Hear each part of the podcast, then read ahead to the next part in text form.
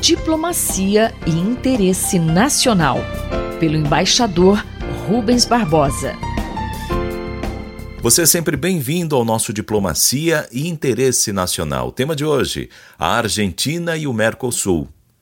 Embaixador, o que significa esse novo posicionamento da Argentina? No fim da semana passada, a Argentina informou que não mais acompanhará o Brasil, o Paraguai e o Uruguai em negociações em curso com outros países, como Canadá, Singapura, Coreia do Sul, Líbano e Índia. Ela deverá, contudo, manter a sua participação nos acordos já, incluídos, já concluídos, mas não assinados, com a União Europeia e a área de livre comércio da Europa.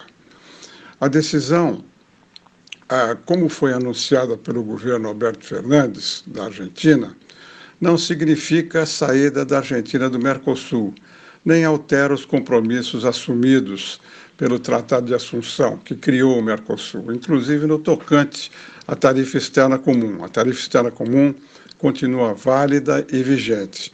A Argentina informou que tomou essa decisão em vista da crise econômica, política, social por que passa aquele país com endividamento muito grande, com desemprego, e justificou-se essa medida pela necessidade de proteger a indústria e manter os empregos.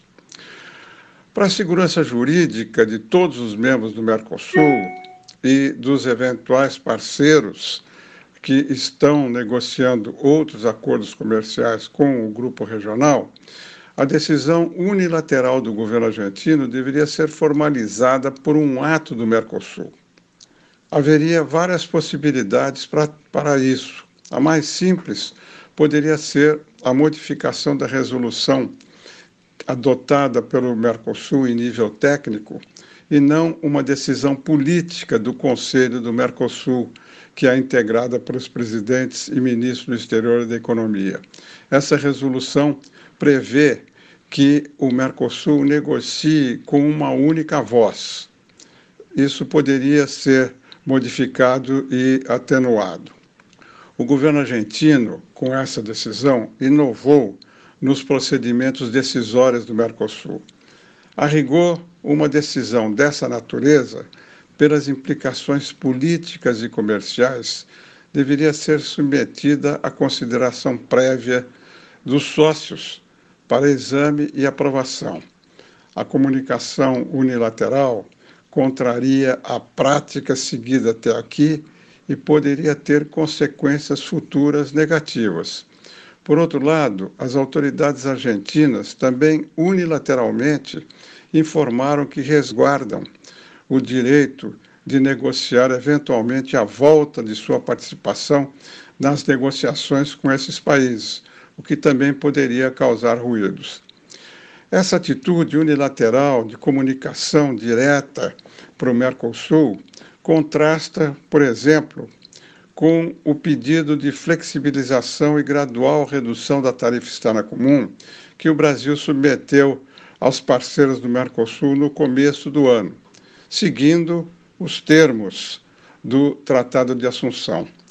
Depois de vários meses, os países membros do Mercosul ainda aguardam o pronunciamento do governo eh, de Buenos Aires, que tudo indica deverá ser contrária à posição ah, sugerida eh, pelo Brasil. Ah, essa, essa manifestação do governo argentino foi muito criticada pelos empresários uh, daquele país, porque uh, contrasta com interesses concretos de cada um dos setores industriais e agrícolas.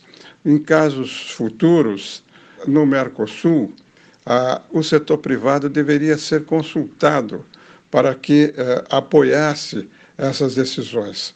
Vamos esperar os desdobramentos dessa medida. Vamos esperar como ah, isso vai ah, repercutir ah, no futuro quando esses acordos vierem a ser uh, finalmente assinados. E, sobretudo, vamos aguardar a evolução da negociação e ratificação do acordo com a União Europeia para ver como a Argentina vai reagir no curso das negociações de ratificação. Eu sou Mário Santi e conversei com o embaixador Rubens Barbosa. Diplomacia e interesse nacional, pelo embaixador Rubens Barbosa.